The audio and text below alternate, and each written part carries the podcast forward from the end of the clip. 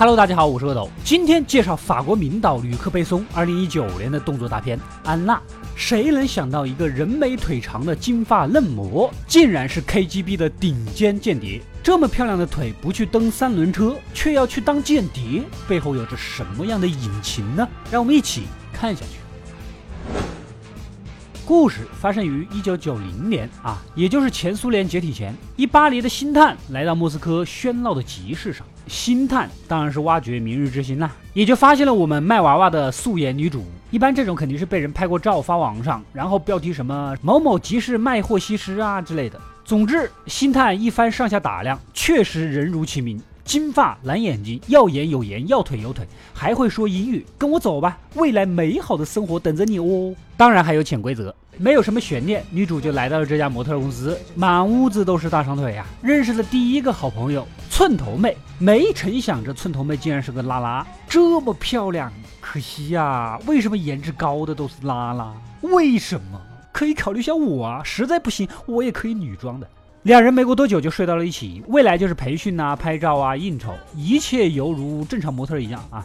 然而这一天的一场酒会上，模特公司的老板将自己的合伙人拉过来介绍给女主认识。看老板这尿性，明显不是单纯的认识嘛，想必大家也能猜到一二了。合伙人直接就邀约晚餐，之后两人暧昧的交往了两个月。合伙人呢一直想要得到女主，但女主有顾虑啊。万一你只是玩玩呢？对你一点都不了解，你干什么的？你卡里有多少钱？你名下有多少套房？什么都不清楚，我很没有安全感，好不好？好吧，开玩笑的。合伙人就坦白了，他一直来都没提过他的生意，是因为他是卖军火的，卖给苏联的那些敌人，所以这些话不能随便对外人说的。他是真心喜欢女主啊。听完这些，我们的女主借口去厕所，组装好枪出门，就把合伙人给杀了。他当然就是那个杀手啦。时间回到三年前，此时的女主浑浑噩噩的跟着一个混混男朋友，这家伙正经工作没有，整天跟哥们儿一起偷电动车之类的，偷鸡摸狗的维持生活的样子啊，脾气又差。这天，女主买菜回家，男朋友和他那些猪朋狗友不知道怎么搞了一辆豪车，强拉着她说一起去取点钱。女主还不知道你几斤几两，你全身上下翻不出一张卡的人拿什么取？像阿斗这样靠颜值刷脸吗？果然，几个人停在银行 ATM 机的门口。后备箱里就是他们绑架的车主，大兄弟，你们这是抢劫呀！你这几个不光人生失败，脑子还不好使。我就问一句，你们至于把车主绑到 ATM 机面前问密码吗？女主也不敢相信眼前的一幕。此时正好一辆警车开过来，男朋友堂而皇之的说：“我们没事，真没事。你们是没事，你们是来吃辣条的吗？”一个猪队友直接掏枪射击，但是不到两秒就被打死了。这渣渣战斗力还学别人抢劫？废柴男友拉着女主开车一路狂奔，竟然摆脱了追捕，赶紧回家。然而谁能想到门口坐着一个神秘的男人强哥？他是 KGB 的间谍招募人啊。KGB 就是苏联的情报部门，权力巨大。为什么招募女主呢？首先，她投了入伍简历。曾经呢，她上过军校，天资聪慧。她的父亲还是个海军中尉，后来父母车祸死了，她就退学了。想想现在糜烂的生活，还有死去父亲的期望，纠结了一下呢，就答应了。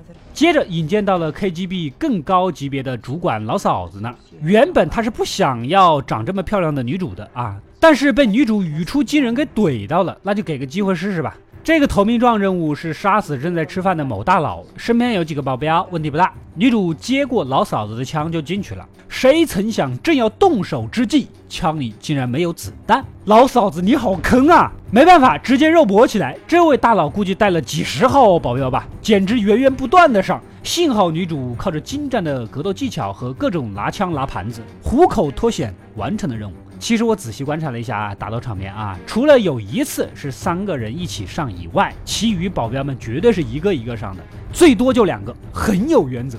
老嫂子就没想过女主能回来，好吧？老梁就告诉你为什么枪里没子弹吧，这是教育你一切都要有所准备，麻烦不会事先警告你，你明白？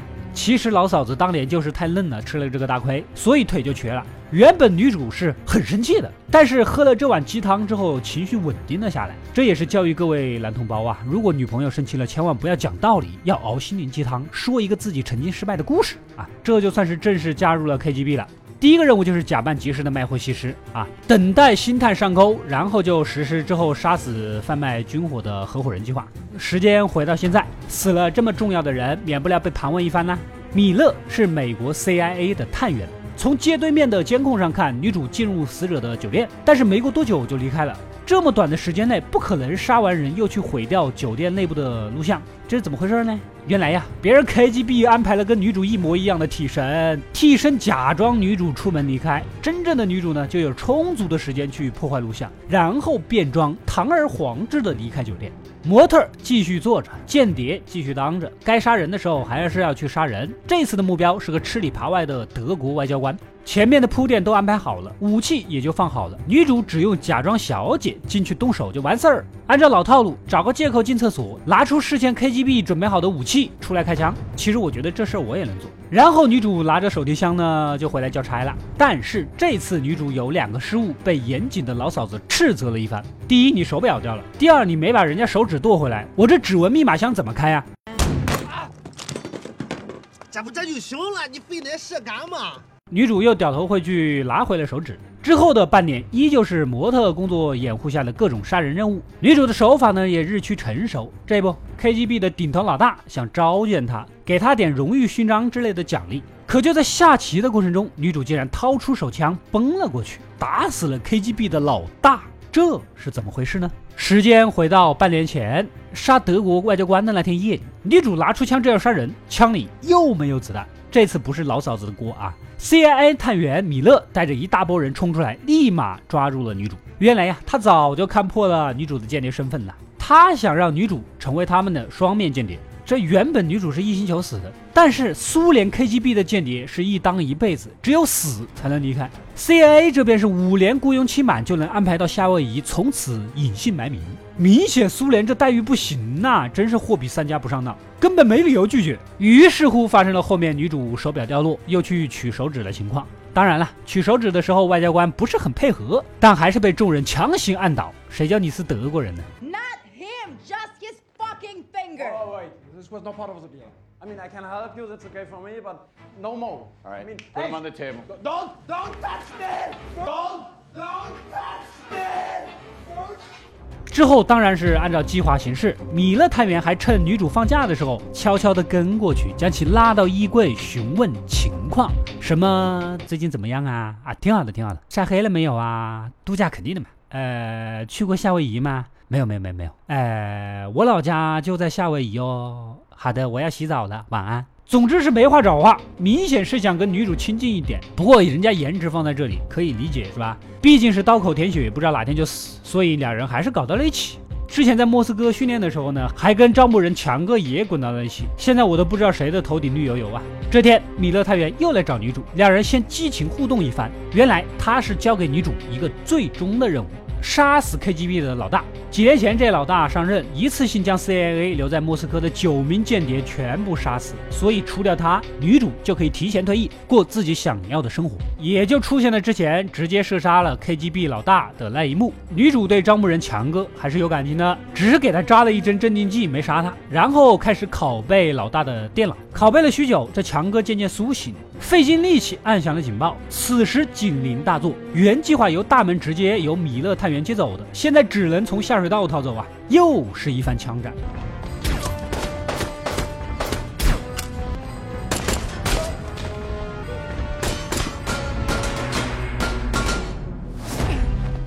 我们先来看看这位大叔，你明明有一百个机会可以开枪，但是你拿着枪就是不开，直到女主打爆真气关。哎呀，我成神仙了！哎呀妈呀，烫烫烫烫烫！哎呀，看不见了，看不见了！哎呀哎呀，谁拉我？哎，转晕了，转晕了，要吐了，吐吐！行不行不行不行不行不行！再看看后面这波人，直接拿着棍子就往前冲，而且绝对要等前面人死了才上。我算是知道苏联怎么垮的了。最终女主逃入了地下室，但生死未卜。米勒探员呢，也失去了女主的消息。这一天突然收到短信，女主约他到公园小吃摊见面。米勒探员兴冲冲的就过去了，当然还是要布置一番的。往那儿一坐，才知道招募人强哥也在这儿，KGB 的一帮人也在监控在这里啊。这两人其实还是都是喜欢女主的。此时女主出现了，她是来告别的。这根本就不是她想要的人生。掏出两样东西，一个是从 KGB 老大电脑拷贝的资料，另一个是那天悄悄拷贝了米勒探员的手提箱。这两个都是对方超级想要，又绝对不能给对方的重要机密。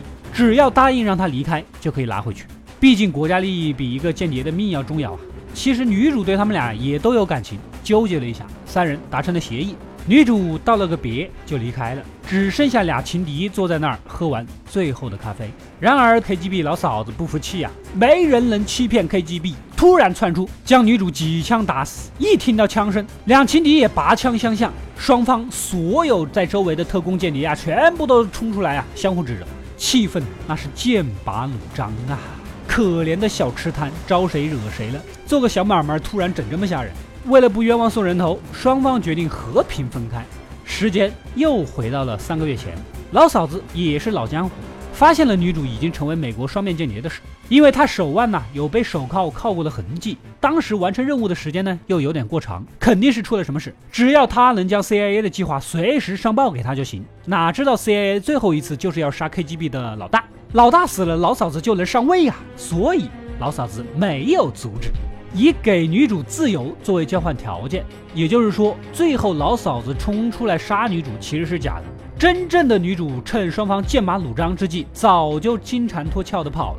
来到准备好的家时，女主脱掉了金发，走向属于自己的自由。这边老嫂子正式上位，女主的全部资料只有这台电脑才有权限删除。点开电脑，既然是她提前录好了录像。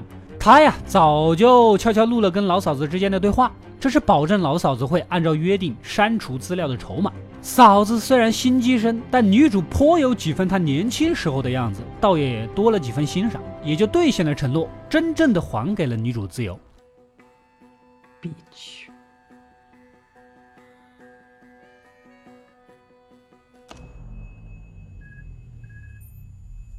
故事到这里就结束了。本片的打斗还是很刺激的，虽然有那么一点点虚假，只要不深究啊，图个爽快也是值得一看的。吕克·贝松的电影经常用御姐范儿女性做主角，比如《尼基塔》《第五元素》《圣女贞德》《致命黑蓝》《超体》，包括这部《安娜》。啊！而且他常常把暴力女主弄成了自己的老婆，比如《尼基塔》的主演就是他的前妻，《第五元素》的主演米拉乔沃维奇也是他的前妻，《安娜》的女主演眉宇间那冷酷和坚定，颇有几分米拉乔沃维奇的神色。而且这位名导三十多岁的时候娶的第一任老婆就只有十七岁，所以是吧？我等吃瓜群众虽然喜闻乐见一些八卦，但是您老还是克制一下，注意力还是放在拍电影上吧。